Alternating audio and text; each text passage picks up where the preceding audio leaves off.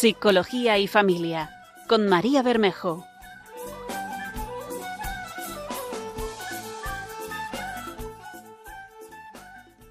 Hola, buenas tardes. Hoy en el programa de Psicología y Familia vamos a abordar un tema muy práctico. Me presento primero, soy María Bermejo, psicóloga sanitaria, eh, conductora de este programa, me habréis oído más veces.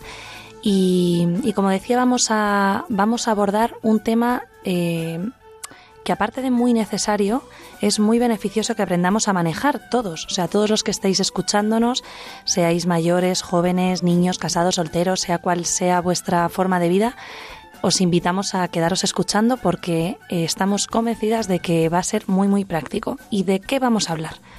Vamos a hablar del manejo de las emociones. A este programa lo hemos llamado Expresamos o somatizamos. Aprende cómo regular tus emociones. Pues de esto vamos a hablar. ¿Qué es la somatización? ¿Cómo se puede dar? ¿Qué implica la expresión emocional? Entender un poco las emociones, cómo podemos eh, percibirlas, incluso notarlas en el cuerpo, porque todos sabemos lo que es sentirlas, pero no siempre acertamos a la hora de comunicarlas o de reaccionar ante ellas. Así que es en esto en lo que nos vamos a centrar en el programa de hoy, en entender qué son, cómo funcionan, qué puede pasar cuando una familia o una persona no las gestiona bien, ¿no? qué dinámicas podemos empezar a utilizar que quizá no son las más sanas, qué ocurre cuando callamos, cuando taponamos esas emociones y a qué nos puede llevar silenciarlas. Pero no solo nos vamos a quedar en eso, como en identificar, sino también en que vamos a centrarnos en cómo aprender a reaccionar de la mejor forma posible de una forma eh, que decimos los psicólogos adaptativa. Así que eh, vamos a, aprender a crecer, a crecer en inteligencia emocional para poder desarrollarnos mejor, para poder adaptarnos a nuestro entorno de una mejor forma y vamos a hacer todo esto eh, tanto de forma más teórica, digamos así, para poder aprender, como también, sobre todo, de forma práctica. Vamos a dar muchísimos trucos, técnicas, técnicas de las que damos en, consulta a nuestros pacientes para precisamente poder vivir mejor esto de una forma equilibrada, sin necesidad de pegarnos un disgusto más intento de lo que cabría esperar ante una situación desagradable. Esto también ayudará a que nos sintamos más seguros, a tener una mejor calidad en nuestras relaciones personales, sea con nuestro marido, con nuestra compañera de trabajo, nuestro hijo, nuestra madre, con quien sea, ¿no? con la persona con la que eh, compartamos nuestro tiempo. Así que para todo ello, hoy estamos aquí dos psicólogas con vosotros, una servidora, como he dicho, María Bermejo, y como invitada al programa está Beatriz Arnedo, que es también psicóloga sanitaria formada precisamente en este tema eh, y en habilidades relacionadas con la inteligencia emocional, empatía. Así que empezamos. La entrevista. Bueno, buenas tardes, Beatriz. Buenas tardes, María. Encantada de estar aquí en este programa contigo y poder hablar un poco de las emociones, ¿no? Y, la gestión de ellas, que yo creo que, como decías, es un tema muy importante. Fenomenal, pues bienvenida. Seguro que es muy, muy provechoso para todos los que nos están escuchando. Bueno, pues vamos a empezar por el principio, ¿no? Quizá para algunos es muy, muy evidente, pero vamos a intentar entender un poco más profundamente qué son las emociones. Cuéntanos un poco. Bueno, pues las emociones son respuestas eh, psicofisiológicas complejas y automáticas ¿no? que experimentamos en reacción a distintos estímulos, por ejemplo, internos, como pueden ser recuerdos, ¿no? pues nos viene el recuerdo de, eh, por ejemplo, el día que nació nuestro hijo, ¿no? Eh, y esto nos genera una emoción y también externos, ¿no? Pues por ejemplo, hoy vemos un accidente de tráfico y eso también nos genera otra emoción, ¿no? Entonces, al final son experiencias subjetivas que mm, que incluyen aspectos cognitivos, fisiológicos y conductuales. Y bueno, pueden influir eh, en nuestro comportamiento, en nuestro estado de ánimo y desempeñan un papel muy importante en nuestra vida eh, y en la toma de decisiones. O sea que no solamente son cosas que sentimos, ¿no? sino que influyen tanto se ven influidas por pensamientos y por cosas que vemos fuera, como influyen directamente en cómo pensamos y cómo actuamos, ¿no? Eso es. Fenomenal. Y esto, eh, preparándonos el programa, se nos venía a la cabeza una frase que bien, tantísima gente dice en cualquier entorno que es he tenido una emoción negativa o esta emoción positiva o qué piensas de esto? ¿Tenemos emociones positivas o negativas? Bueno, efectivamente, María, en consulta eh, muchos de los pacientes no suelen venir a decir es que eh, yo he sentido tristeza o yo he sentido rabia, entonces yo no quiero sentir esto porque esto es una emoción negativa, ¿no? Entonces, a mí no me gusta hablar de emociones negativas o positivas eh, porque creo que todas son positivas, puesto que todas tienen una función en nuestra vida, ¿no? Pues que nos ayudan a adaptarnos al entorno, a sobrevivir, a comunicarnos con los demás, a tomar decisiones y a regular nuestro comportamiento y aprender de las experiencias. Entonces, eh, en psicología preferimos hablar de emociones agradables y desagradables, ¿no? Que luego comentaremos un poco más. O sea, que todas sirven para algo. Efectivamente. ¿Y cuáles son esas, o sea, qué funciones suelen tener? Porque, eh, claro, habrá gente que diga, ¿y qué función puede tener algo que me desagrada? O sea, ¿qué funciones? ¿Para qué pueden servir? Bueno, pues principalmente las emociones tienen tres funciones, que son la función adaptativa, ¿no? Porque al final estamos hechos para sobrevivir y cuando nuestro cuerpo detecta eh, un peligro, envía una emoción pues para protegernos y que huyamos, ¿no? Eh, por ejemplo, la ira o el miedo, ¿no? Eh, también tienen una función social como establecer y mantener vínculos, ¿no? que eso es una prioridad para asegurar nuestra supervivencia. Claro, porque somos sociales, somos Seres sociales. Entonces hay emociones que nos ayudan a potenciar esos vínculos y nos protegen ¿no? de, del rechazo de otros. Y también, eh, como última opción, tiene una función motivacional, ¿no? Pues tenemos la necesidad de encontrar un sentido a lo que hacemos. Eh, entonces estas emociones nos ayudan a dirigirnos hacia esos objetivos y metas, ¿no? Potenciando pues nuestro desarrollo y nuestro logro. Muy bien. Que de hecho esto mm, se me está yendo ahora a la cabeza es lo que se trabaja mucho desde la psicología del deporte, recursos humanos, ¿no? Para conseguir canalizar esas emociones y, reaccionar de una forma sana para conseguir lo que queremos. Muy bien. Entonces, em, vale, ya hemos entendido lo que son las emociones, que no son agradables ni desagradables, que, o sea, perdón, que no son positivas ni negativas, sino agradables y desagradables, tienen una función. Em, pero también eh, habrá algunas que son más importantes que otras. Efectivamente, o sea, hay lo que son consideradas emociones primarias y secundarias, ¿no? Las primarias, digamos, que son las emociones básicas eh, y que son innatas a todos los seres humanos y comunes a todas las culturas, ¿no? Entonces, bueno, eh, estas dan pie a otras emociones más complejas. Diríamos que hay seis emociones primarias y las podemos dividir, como he comentado antes, en dos grupos, en emociones agradables y emociones desagradables. Empezamos un poco por las agradables, que son las que nos complacen o son de nuestro gusto o voluntad, como puede ser la felicidad, ¿no? Que surge en respuesta a experiencias placenteras y gratificantes y sirve pues para reforzar comportamientos que aumentan la probabilidad de experimentar pues más situaciones agradables, Que nos lanzan a la vida, a hacer cosas. Exacto. Pues por ejemplo, em, cuando a un niño, ¿no? Sus padres le le refuerzan positivamente que, que ha hecho algo bueno, ¿no? Por ejemplo, que ha recogido en casa, ¿no? Pues eso incentiva a que el niño siga haciéndolo, ¿no? Porque también quiere sentir esa gratificación y ver a sus padres que están contentos con él, ¿no? Eh, luego está la sorpresa, ¿no? Que es una reacción ante eventos inesperados o novedosos y sirve para captar nuestra atención y facilita esa adaptación a situaciones nuevas o cambiantes, ¿no? De una forma rápida y eficiente. Vale. Eh, y ahora hablamos un poco como de las desagradables, ¿no? Lo que para algunos pacientes serían las negativas, ¿no? Eh, que estas son las que nos causan molestia o disgusto y están la tristeza, ¿no? Que aparece pues ante la percepción de una pérdida, separación, dolor.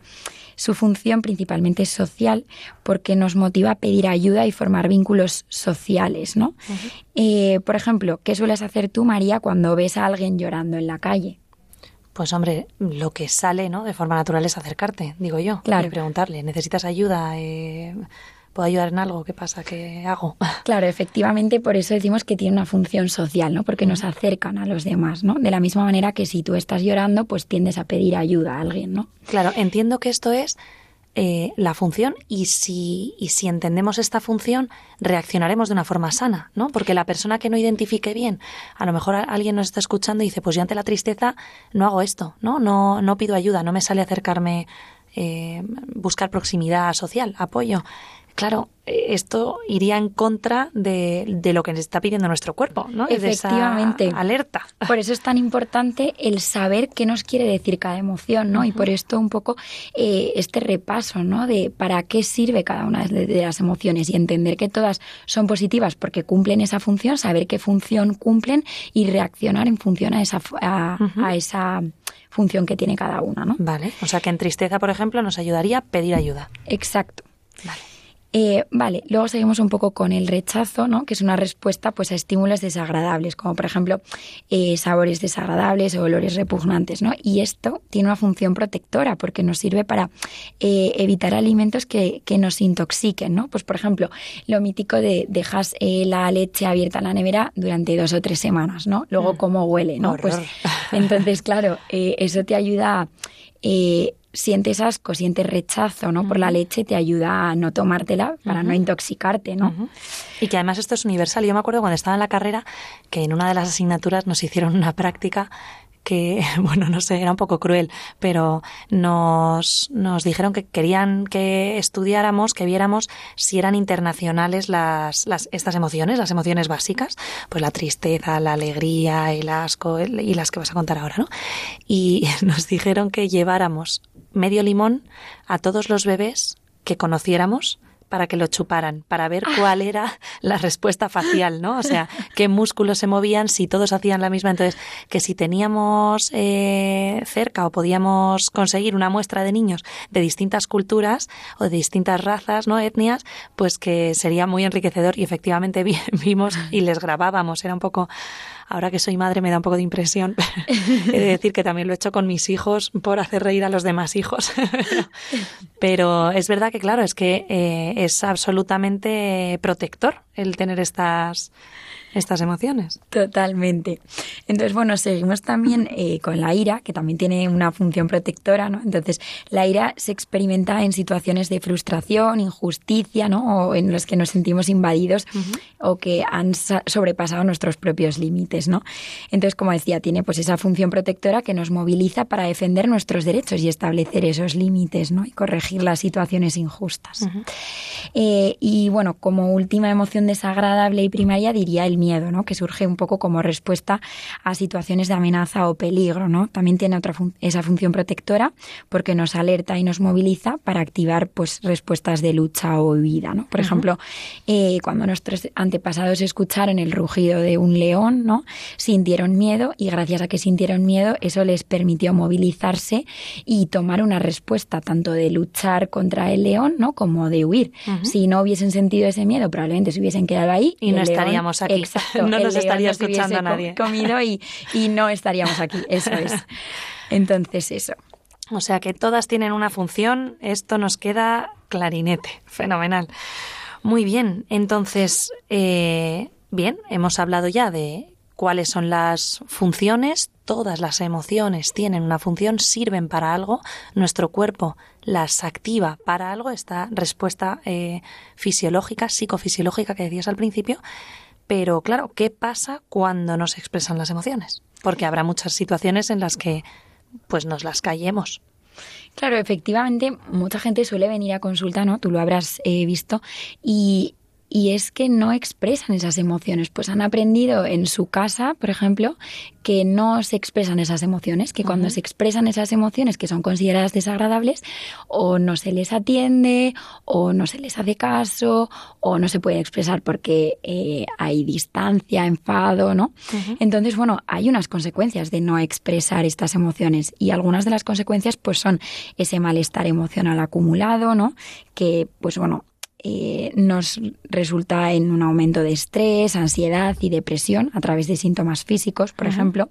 Y esto a su vez puede llevarnos a tener problemas de salud física, como eh, dolores de cabeza, problemas gastrointestinales, hipertensión, trastornos del sueño. O sea, es verdad que es que tantísimas veces la gente va a consulta del médico ¿no? y le dicen, no, no hay nada orgánico no tiene usted absolutamente nada orgánico. ¿Y entonces qué? Pero no me estoy inventando los síntomas, ¿no? Lo que tengo, lo tengo. Claro, es que hay una, un, origen psicológico. Claro, efectivamente, ¿no? Eso es un poco eh, por la somatización que luego hablaremos de ello, ¿no? Em, también hay eh, como consecuencia dificultades en las relaciones interpersonales, ¿no? Eh, porque nos dificulta la conexión con los demás y esto puede afectar negativamente eh, a la intimidad, ¿no? Generando como consecuencia el aislamiento emocional, porque la persona puede sentir que no comparte sus experiencias emocionales, ¿no?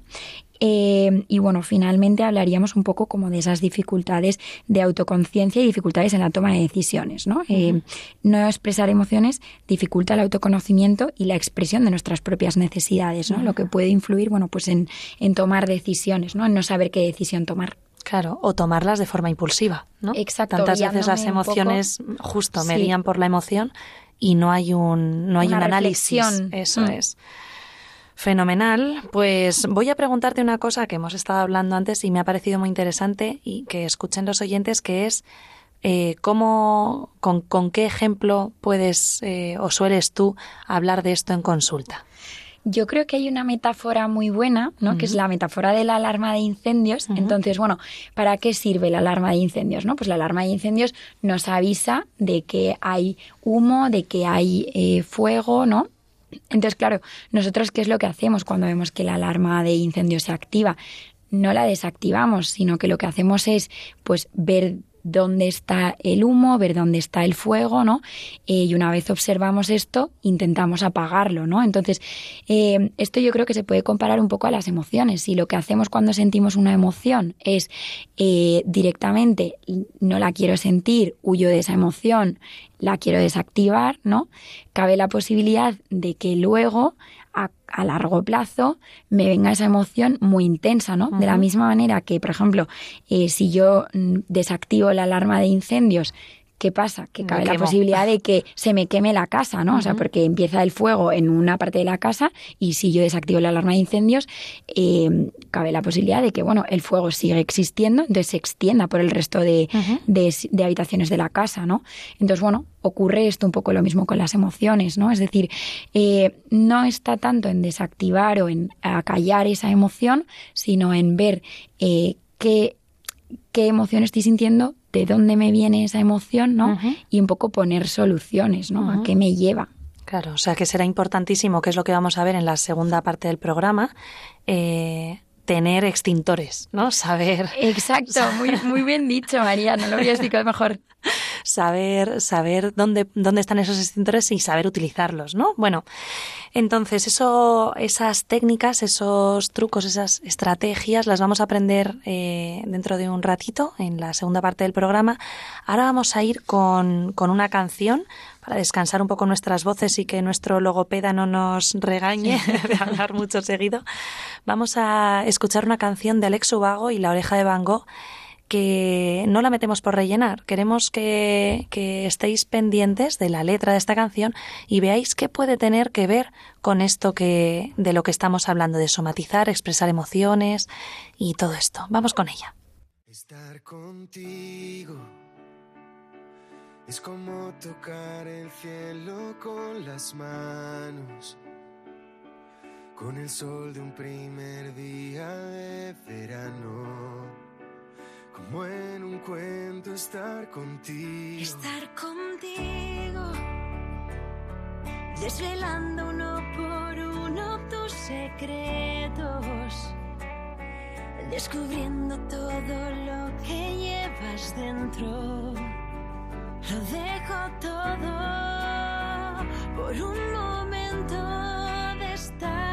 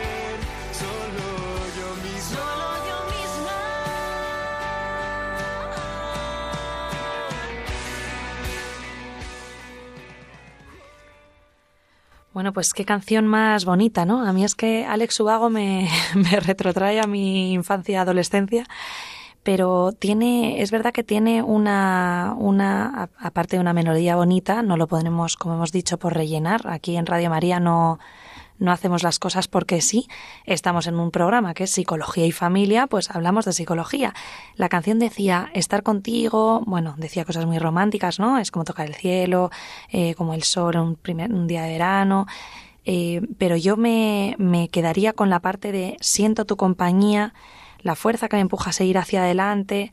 eh, si abro los ojos y no estás, o sea, está continuamente como, eh, como expresando que necesita la otra persona. Y lo interesante de cómo termina la can- o sea, de cómo termina, eh, bueno, cómo hace, digamos así, el nudo de, de la historia, es que no para de decir eh, solo yo mismo. A tu lado puedo ser solo yo mismo.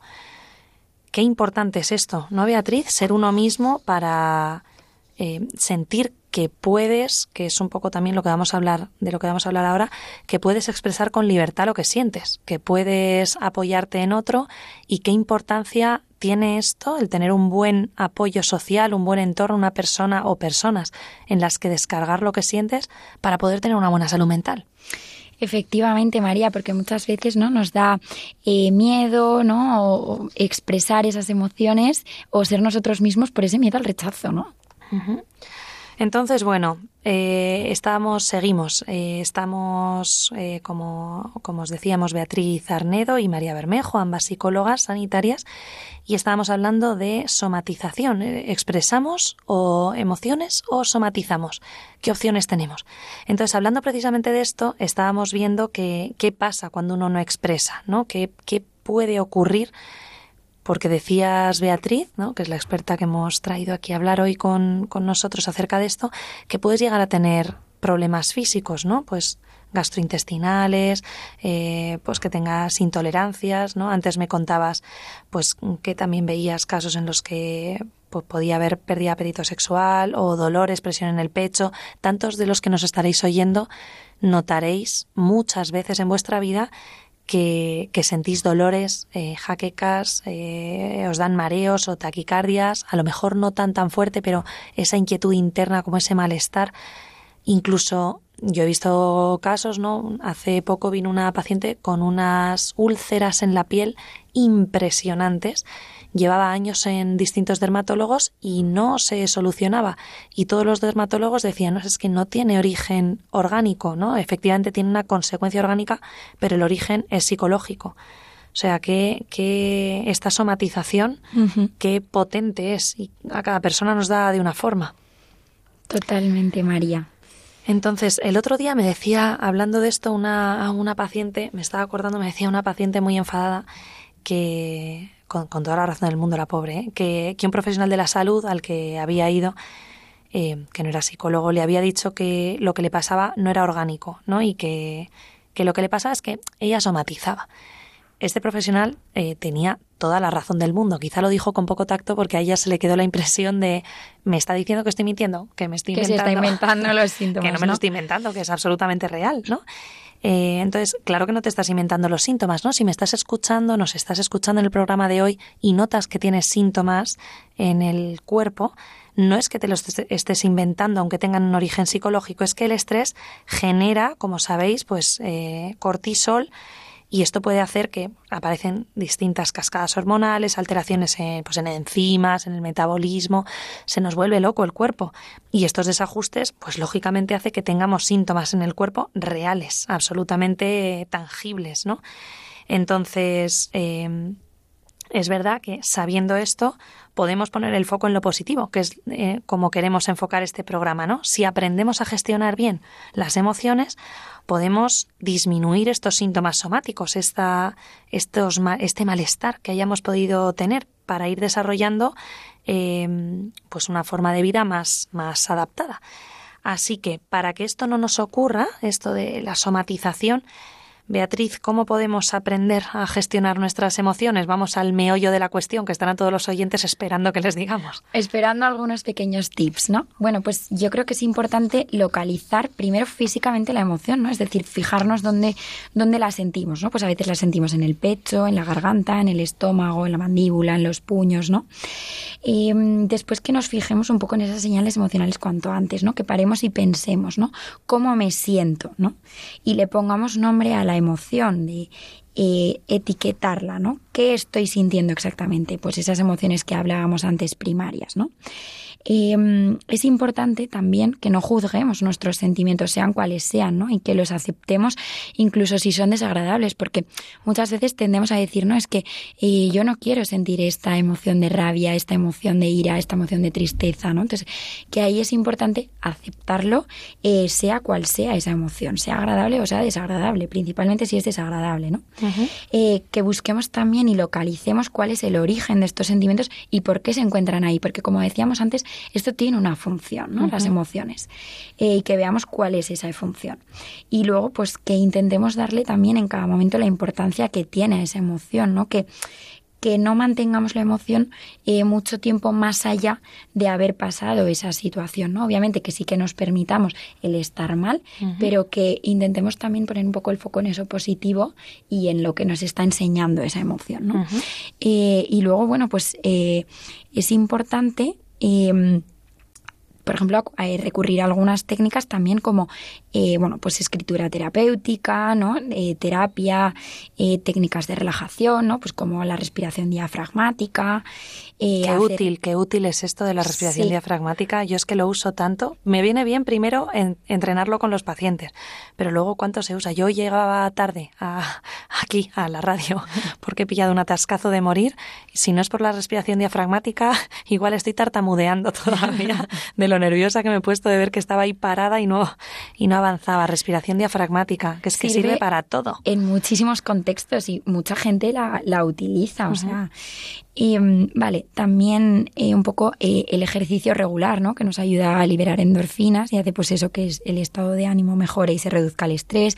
Meditar, ¿no? Que esto también es súper importante. Incluso también rezar, ¿no? Porque esto nos ayuda a conectar un poco con lo que somos eh, y a trascender y a darle sentido a nuestra vida, ¿no? A conectar eh, pues con una realidad más grande que nuestros síntomas, ¿no?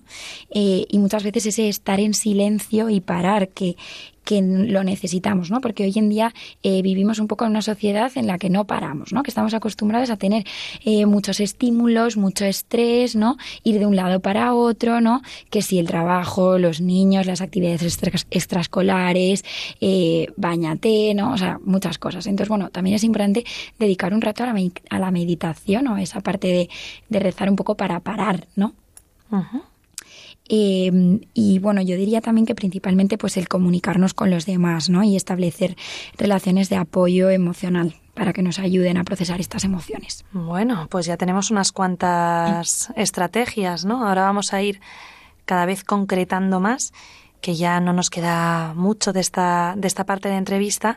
Eh, pero antes, antes de seguir, yo quería eh, como hacer un llamamiento a las familias que nos estén escuchando porque vemos que hay muchas situaciones familiares habituales que tenemos normalizadas en las que se tapona, ¿no? Que vemos tantísimo en consulta y que genera tanto malestar como el que hemos estado eh, hablando hace, hace unos minutos. Y es cuando no se expresa, ¿no? Cuando se tapona, pues por distintas situaciones. Porque, por ejemplo, uno de los cónyuges no haya aprendido a hacerlo bien en su familia de origen, o porque haya miedo a expresar la vulnerabilidad, porque me he criado en un entorno en el que eh, verme débil pues estaba igual no castigado, pero no bien visto, ¿no? No estaba acogido. Esto es más frecuente, he de decir, en los hombres. ¿no? Esta necesidad de, de siempre ser fuerte, siempre ser capaz, no romperse, no digo ya en entornos laborales, por supuestísimo. También otras situaciones en las que puede haber este taponamiento, pues es con estos secretos familiares que hacen tanto daño, ¿no? Por ejemplo, pues en situaciones graves, ¿no? Severas como abusos, eh, pero también en historias en las que en la familia haya habido, por ejemplo, muerte repentina de un miembro de la familia y se, eso se, se convierta en un tabú porque ha sido, por ejemplo, una muerte traumática, ¿no? Y esto, por mucho que se calle, que es lo que queremos también transmitir en este programa, por mucho que se tape porque me da miedo, porque para mí es un tabú, porque me cuesta hablarlo, eh, se te- esto termina reventando, ¿no? Incluso en muchos, muchos casos vemos que muchos años después. Incluso generaciones después, ¿no? Eso, eso es. Entonces, eh, ¿qué, qué importancia eh, tiene esta, esta expresión, el no callar, aunque dé miedo, ¿no? O, o aunque haya falta de tiempo de calidad, que a veces es simplemente esto. Eh, no tengo tiempo para pasar con mi familia y entonces tiro, tiro, tiro, funciono, funciono y no me siento a tener un, a crear un entorno seguro, agradable, tranquilo, en el Sí. que poder expresar. Qué importante es, María, eso que hablabas, ¿no? Del entorno de seguridad, ¿no? Y que muchas veces, eh, por determinadas circunstancias de la vida, eh, hay pacientes que vienen a consulta que en, en su familia, sus amigos, no han tenido ese entorno de seguridad y también somos nosotras las encargadas de aportar esa seguridad, ¿no?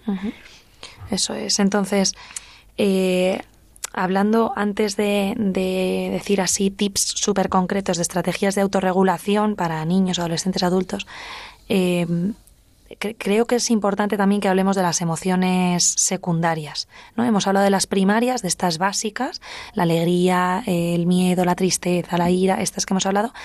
¿Cuáles son las secundarias? Pues son estas eh, con las que que mostramos con mayor seguridad, ¿no? que implican un, un desarrollo en un contexto social y que es una forma de defendernos, de no exponer esa emoción primaria que sentimos. Por ejemplo, yo me, este ejemplo lo pongo muchísimo en consulta, pues cuántos hombres están en, en el trabajo, digo hombres, pues bueno, porque es este ejemplo podía ser una mujer, pero es verdad que en un hombre se ve como de forma muy, muy tangible. En un contexto laboral le, le humillan o le habla mal un jefe o un compañero, le roban una idea, lo que sea. Y, ¿Y qué es lo que suele expresar? Pues casi puñetazo en la mesa, no tanto, ¿no? Pero rabia, esa Sí, rabia. Efectivamente, eh, surge la rabia un poco como emoción eh, secundaria a la tristeza, ¿no? O sea, en realidad muchas veces eh, tenemos esa tristeza, pero eh, no se nos ha permitido en los entornos expresarla, en los entornos eh, en los que vivíamos, expresar esa tristeza, pues bien, como decías, principalmente en hombres porque es como ese los hombres no lloran no tienes que ser fuerte Que parece que es de otro siglo, pero no. Exacto, Pero es que sigue siendo, presente. Sí. Entonces, bueno, pues vemos que eh, no se nos permite expresar esa tristeza. Entonces, en realidad, la emoción primaria es la tristeza, pero socialmente está mucho más aceptado esa rabia, ¿no? Hombre, un hombre ponerse a llorar en mitad de la oficina es como raro. Bueno, un hombre o una mujer, pero bueno, una mujer. Sí, eh, luego el que te menos. pregunten constantemente qué te pasa, ¿no? Que muchas veces también es lo que queremos evitar, ¿no? Que nos pregunten. Entonces digo, bueno, pues para que no me pregunten, inconscientemente me sale esa rabia, porque así es como que rechazo al resto de personas y parece que las personas no vienen a mí, ¿no? O sea, es una forma de protegerse que, mm, repetimos, no es consciente. O sea, casi nunca es consciente, a no ser que te pares y digas, a ver, ¿qué es lo que me ha dolido? Pues esta humillación. Entonces, ahí con qué conecto, con que me siento inútil o despreciado o, ¿no? Y entonces O ahí no- o no conectas con la tristeza, ¿no? eso, insuficiente. Eh, tanto que se habla del síndrome del impostor, ¿no? Como te toquen ahí la tecla, es que muchas veces lo que se expresa es rabia para taponar esto. Entonces, qué, qué importante esto de expresar de forma adecuada. Así que vamos a ver qué estrategias de regulación sencillitas, sencillitas podemos dar. La hemos, las hemos eh, categorizado un poco en función de las edades, ¿no? De niños, adolescentes y adultos. A ver, cuéntanos. Bueno, pues eh, de niños principalmente eh, hablaríamos de dos, de la técnica del semáforo de colores, ¿no? que sirve pues un poco para controlar los impulsos y gestionar nuestras emociones desagradables, principalmente la ira y el enfado, ¿no? a través de tres pasos, a través de tres colores. Eh, bueno, pues eh, como vemos en un semáforo, hay luz roja, luz amarilla y luz verde. Entonces, ¿qué nos indica la luz roja? Parar, ¿no? Eh, nos indica que estamos muy molestos o enfadados, ¿no? Entonces, algunas de las técnicas pueden ser eh, un tiempo fuera, ¿no? Abandonar esa situación eh, y estar solos, ¿no? O sea, que el niño quizás se vaya a otra habitación, ¿no? Eh, que dé una vuelta, que vaya al servicio, ¿no? Y sobre todo intentar darnos autoinstrucciones positivas, ¿no? Pues es una técnica que esto pretende modificar un poco también el diálogo interno, ¿no? Autoinstrucciones positivas como esto se me va a pasar, ¿no? Voy a estar bien, esto me está pasando por esto, ¿no? Eh, luego, ¿qué nos indica la luz amarilla? Pues nos indica un poco ese pensar y extremar la precaución, ¿no? Eh, entonces, eh, ahí es momento, ¿no? De pensar y darte cuenta del problema y de lo que estoy sintiendo, ¿no? Mediante técnicas, por ejemplo, de distracción, ¿no? Pues intentar sustituir los pensamientos que nos hacen enfadarnos más por otras actividades mentales que ocupen nuestra atención, como por ejemplo, pues contar eh, de 100 eh, hacia atrás de 7 en 7 o pensar en cinco animales que empiecen por la letra Z, ¿no? Centrar la atención en un dibujo que haya hecho un niño, ¿no? Y sobre todo también a través de la respiración, ¿no? Que es muy útil también enseñar la respiración en los niños. Eh, y bueno, finalmente hablaríamos un poco de, la luz verde, ¿no? ¿Qué implica la luz verde? Pues actuar, ¿no? Eh, esto se expresa, bueno, cuando estamos bien, ¿no? Eh, aparece esa luz verde, ¿no? Y es en ese momento en el que tenemos que expresar un poco y comentar a la otra persona de una forma asertiva cómo nos hemos sentido. Y luego veremos también un poco eh, qué técnicas asertivas utilizar, ¿no? Vale, o sea que esta es utilísima para niños. También se me ocurre la del globo de la ira, por ejemplo, que pues se puede utilizar desde niños súper chiquitines, que escoges un globo, se lo das a se lo das al niño, tú tienes otro y vas hinchando y le vas explicando, mira, cuando se va hinchando el globo, hinchas, hinchas, hinchas, hinchas y no paras de hinchar, ¿qué ocurre con el globo? Pues explota. Vale, ¿y qué ocurre cuando explota? Pues hace daño, hace ruido, se rompe. Vale. ¿Qué pasa cuando tú te enfadas y, y, explotas con esta ira? Pues pasa lo mismo. Gritas, haces daño a otros, tú luego te sientes mal, como el globo cuando se rompe. Entonces, ¿qué podemos hacer para que el globo no explote? Pues ir soltando aire, ¿no? Por la boquilla, no hinchar, hinchar y cerrar, hinchar, cerrar, hinchar, sino hincho y suelto un poquito, hincho y suelto un poquito. Es esto, se va ejemplificando con, con el niño. Eh, cómo, y, y, poner un poco el foco en cómo puedes tú ir soltando ese aire. Eh, qué estrategias y cada padre ahí pues que vaya viendo pues pedirle ayuda a mamá decirle que me está costando no sé qué pues eh, estas técnicas de respiración diafragmática que por ejemplo ir a terapia si hay un problema de control de impulsos o de gestión de la ira también es muy bueno para esto no como recurso para ir soltando aire. O sea que esto como estrategias para niños para adolescentes. Bueno eh, hay que, hay que normalizar también el hecho de que la emotividad, la intensidad emocional en esta etapa está muy, muy mediada por, por las hormonas y es mucho más eh, intensa que en otros momentos de la vida. Entonces quizá hay que darles más espacio, hay que facilitar también tiempos para poder gestionar esas emociones y expresarlas eh, por ejemplo, proponer tiempo de compras, invitar una Fanta de forma natural así a tu hijo, no un me siento y hablamos, porque eso a un adolescente le puede hacer que le salga una úlcera. Pero en vez de eso, pues oye, eh, nos vamos a comprar unos pantalones, tal, pues das una vuelta, te tomas uno, y luego te tomas una Fanta. Y no te pones a preguntarle directamente, ¿qué te pasa? ¿Qué sientes? Claro, porque eso es un poco eh, abrumador, ¿no? Para el adolescente. Le puede dar algo. Entonces, antes que eso, pues también. Eso, pues mejor casi eh, permitir dar este lugar seguro y si esto lo haces con una cierta frecuencia, llegará el momento en el que de forma natural, en esa Fanta, pues te contará cosas, ¿no? Para adultos, pues tiempo de calidad. Evidentemente, si estamos diciendo que uno de los problemas es que no solemos pasar tiempo de calidad con nuestras mm, personas más cercanas, pues mmm, pasa tiempo. Haz una con tu marido, tu mujer, que quizás es la relación que más se descuida normalmente, más que las amistades, pues haz citas de novios una vez cada 15 días o cada semana Sobre sal. todo, eh, muchas veces, ¿no? Con la llegada de los hijos, ¿no? Ese no tengo tiempo para, para la pareja, ¿no? Entonces, bueno, es fundamental también. Eso es. Y bueno, tiempo de calidad con, con las personas de confianza y también tiempo de calidad con nosotros. Es decir, que dediquemos quizás eh, pues una, un día, a la una horita a la semana, ¿no? Quizás eh, hacer cosas que nos beneficien, que nos gusten, ¿no? Pues hay gente que le gusta hacer deporte, pues deporte. Hay gente que le gusta ir a talleres de cerámica, pues talleres de cerámica, ¿no? Como esa parte del autocuidado también y el cuidado con, con los otros, ¿no? El, cuidar los vínculos eh, con los demás. Qué importante, porque esto, pues efectivamente, como en lo del globo de la ira, va soltando aire, hace que no explotes. Y luego, de cara a comunicar, porque habrá muchos oyentes que nos digan, vale, sí, expresamos, pero yo cuando me siento mal o tengo un problema con fulanito, con quien sea, me cuesta muchísimo decirle, decírselo, porque no quiero que se sienta atacado o no quiero que tengamos un conflicto, una discusión. Para esto yo siempre recomiendo la técnica del mensaje yo. ¿Esto qué es? Esto es centrar la, la, mm, conversación siempre desde eh, la primera persona. O sea, es diciendo yo siento, a mí me duele y a mí me gustaría. No tú estás haciendo esto mal. ¿No? Porque tú es muy fácil lo que nos sale de forma intuitiva, es decir, tú me estás haciendo daño y por eso yo estoy triste o por eso estoy enfadado. Pues en lugar de hacer esto, que lo que hace es que la otra persona ponga un muro y no te escuche y se y se defienda, focalízalo en ti mismo, en cómo yo me siento. A mí yo siento no sé qué, a mí me duele esto y a mí me gustaría. ¿Por qué? Porque cuando lo hacemos en primera persona, la persona que tenemos delante no reacciona de forma defensiva. Porque me preguntabas antes, ¿qué haces cuando ves a una persona mal en la calle, ¿no? Llorando, lo que sea. Pues es que de forma natural lo que nos sale es aproximarnos, ¿no? No defendernos.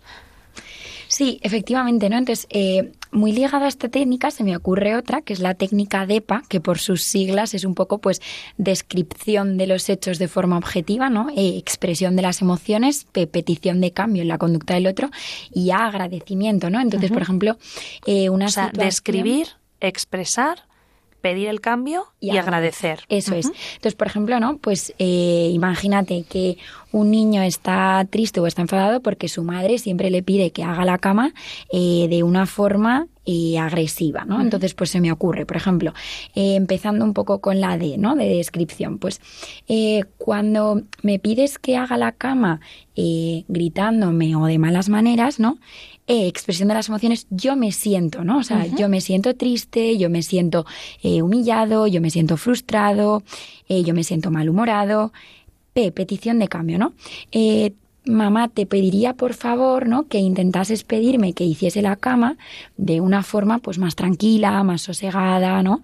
Y A, un poco agradecimiento, ¿no? Agradezco que me hayas escuchado y que juntos eh, lleguemos a una solución. O ¿no? sea, es muy parecido al mensaje yo, Exacto. pero poniendo el foco también en la gratitud.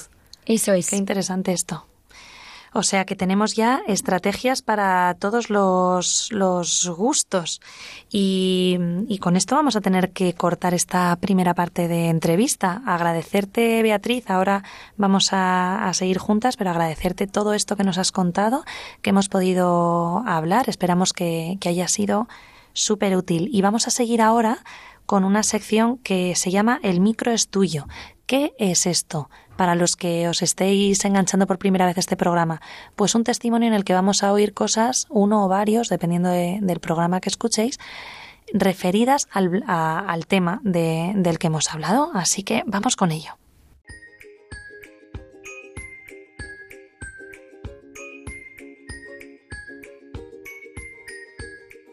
El micro es tuyo.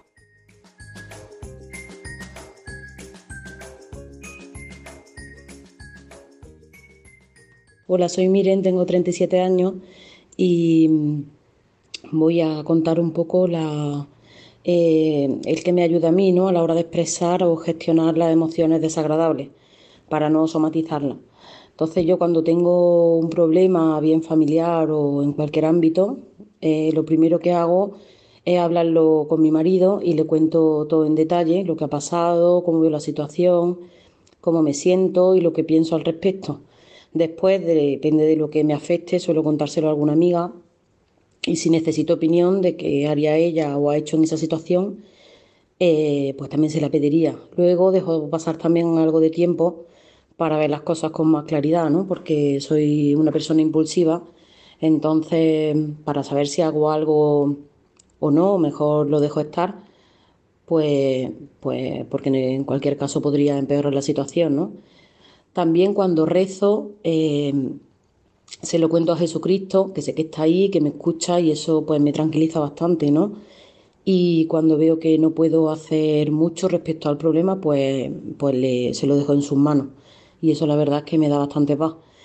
También el hecho de hablarlo con mi marido primero me hace desahogarme y estructurar todo y sentirme comprendida y acompañada. Además, por supuesto, de saber qué piensa él del hecho concreto, ¿no? Y después, pues dependiendo del problema y del tiempo que lo tenga en la cabeza, y si no se me va, pues hablarlo con una amiga que me da también otro punto de vista, ¿no? Y me aporta siempre algo de luz o cómo afrontarlo. Eh, como he dicho antes, pues el hecho de tener una personalidad impulsiva hace que en un primer momento, no dependiendo siempre del hecho, claro, pues espere un poco para intentar gestionarlo de la mejor manera posible, ¿no? Aunque claro está que muchas veces pues sale emocionalmente mi impulso, pero bueno, gracias a Dios siempre se puede rectificar y pedir perdón. Pero como decía también anteriormente, pues así en un plano general, ¿no? Ante la- una situación problemática, primero yo misma la analizo y busco la causa, después lo hablo con mi marido y más tarde pues con una amiga, ¿no? Así en, en general. Y al contarlo la verdad es que me da la sensación, entre comillas, ¿no? De, que el peso compartido pues, pues alivia bastante, ¿no? Luego, aun con todo esto, pues de analizar, contar y rezar el tiempo, para mí también es un ingrediente principal y muy importante, ¿no? Porque se disipan muchas cosas y ayuda a verlas con mucha mayor claridad.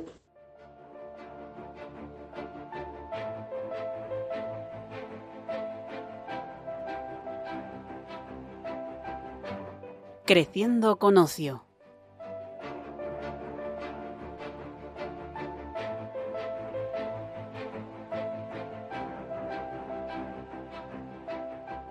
Bueno, entonces ya estamos en esta sección. Muchísimas gracias a- por, por estos, estos testimonios que, que habéis enviado. Así que vamos a seguir creciendo con ocio. ¿Por qué hemos hecho esta sección en este programa? Porque hemos visto que efectivamente todo lo que hemos ido hablando es súper práctico, ¿no? Recordamos que estamos en el programa Psicología y Familia, estamos una servidora, María Bermejo, y Beatriz Arnedo, ambas psicólogas sanitarias, hablando de somatizar o expresar emociones y de tips de, de cuestiones concretas que nos pueden ayudar a esto mismo.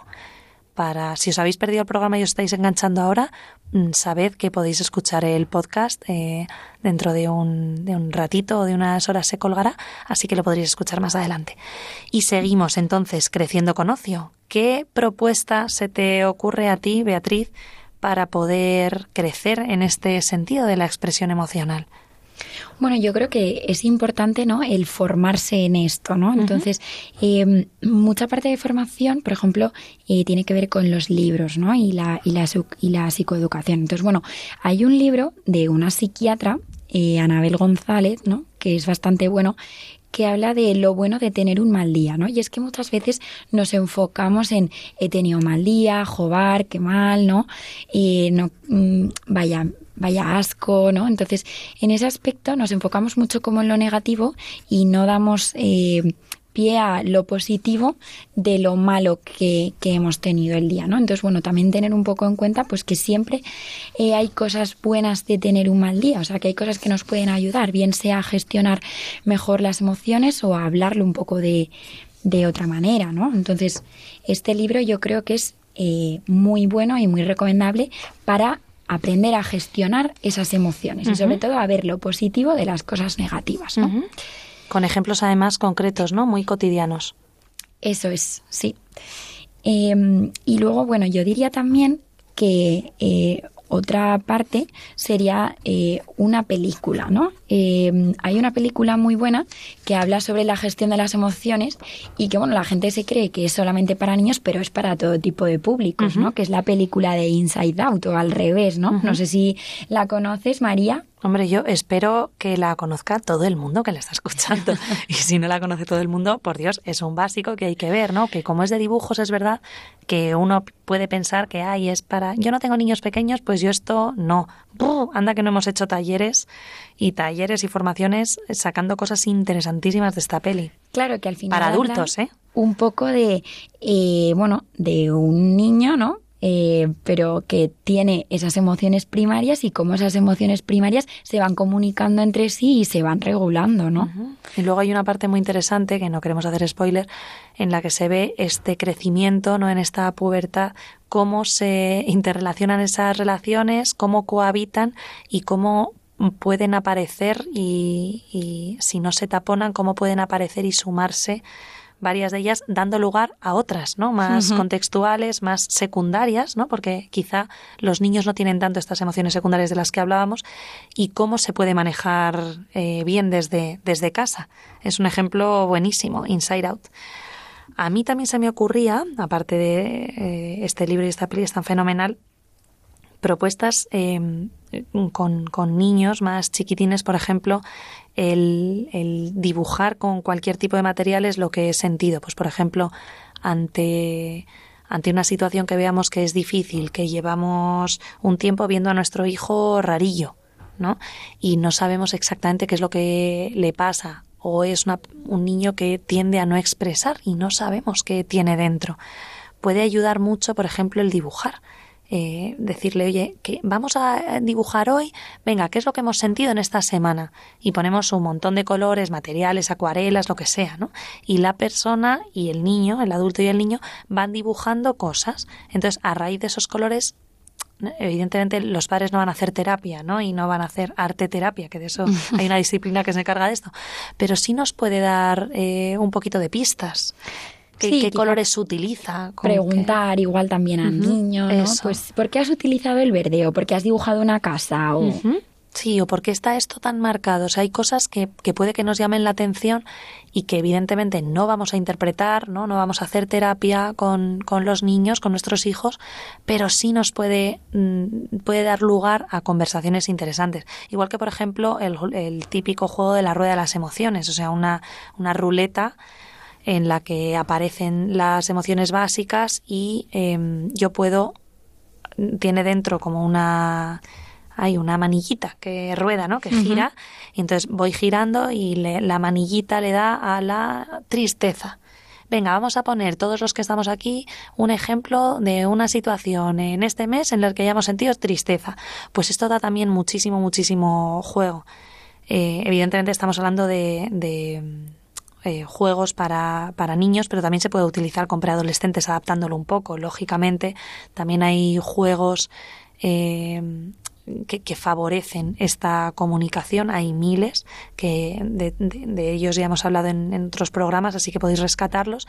Y también muy bueno, por ejemplo, el hacer deporte en familia, eh, salir a, a montar en bici, correr, jugar al baloncesto, por esta parte que decías de cuidar el ejercicio físico, porque equilibrando esto reducimos, bueno, equilibramos más bien niveles de cortisol, eh, Libera endorfinas también que nos ayudan a reducir ese cortisol y ese estrés, ¿no? Ujú. Para esto, muy útil, si queréis eh, ahondar en esto, el programa que hicimos en verano, mi compañera también Merche Castilla y yo, acerca de, de esto, no me acuerdo si fue en julio o en agosto, hay un programa precisamente dirigido a esto. Así que con esto yo creo que vamos dando claves bastante, bastante ajustadas. Así que, eh, por cerrar un poco, Beatriz, y hacer un resumen, ideas principales, ¿qué dirías que es lo más importante que, que nos llevamos? Bueno, yo creo que lo más importante que nos llevamos eh, es eh, que sabemos qué son las emociones, ¿no? Y por qué las tenemos, que todas tienen una función y por tanto que todas son positivas. Eh, ¿Qué, qué significa tener cada una de estas emociones, ¿no? ¿Qué función tiene cada una de ellas?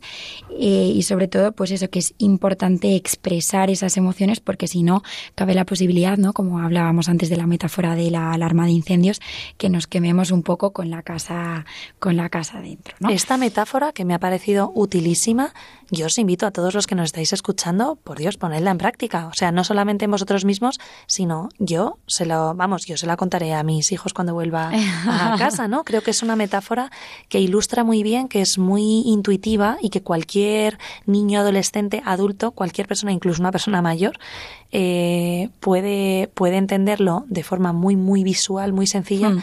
y, y- y le puede hacer pensar en pues, lo que decíamos luego, ¿no? En cuáles son los extintores que yo tengo. Quizá mi casa no tiene extintores, pues a lo mejor tengo que, efectivamente, aprender a buscar extintores e instalarlos en mi casa con todas estas estrategias que hemos hablado hace un ratito. Sí, y luego que a través de esta metáfora, ¿no? También aprendemos un poco cuáles son las consecuencias que tiene no expresar esas emociones, ¿no? Y cómo podemos tener esos problemas físicos, ¿no? Eh, y bueno, luego hemos aprendido pues un poco pues esas técnicas, ¿no? De autorregulación. Muy bien. Pues nada, un placer tenerte aquí, Beatriz Arnedo, eh, experta y muy, muy formada y con mucha experiencia en, en regulación de emociones, en talleres, en terapia, con la que además tengo el gusto de compartir consulta ¿no? en nuestra clínica. Así que un placer tenerte aquí y que nos hayas dado y que hayamos podido hablar de tantas estrategias. Esperamos que haya sido súper útil para todos los que nos estáis escuchando. Y nada más, deciros que este programa estará en breve subido en podcast, así que podréis eh, escucharlo, recomendarlo, mandárselo a todas las personas que creáis que le puede ser útil, que al final es todo el mundo. Eh, aprender a regular emociones precisamente para evitar esta somatización, para vivir mejor, con relaciones más sanas, más seguras, sentirnos más seguros de nosotros mismos y poco más. Nos escuchamos, nos oímos el próximo martes. Bueno, el próximo martes 21 estaremos aquí también eh, una servidora, María Bermejo, con Marta Lozano, hablando sobre cómo hablar de sexo con nuestros hijos. Un tema súper, súper relevante que yo creo que puede ser potentísimo. Así un que, temazo hoy en día, ¿no? Sí. O sea, muy, muy interesante. y más en esta, En esta sociedad, en la que es Sí. absolutamente imprescindible que se hable de esto bien desde casa y que tengamos muy buenos recursos. Así que muchísimas gracias, Beatriz. Gracias a ti, María, y nada, encantada de haber participado en el programa. Un placer y nos, nos escuchamos y seguimos otro día. Os dejamos con la hora feliz.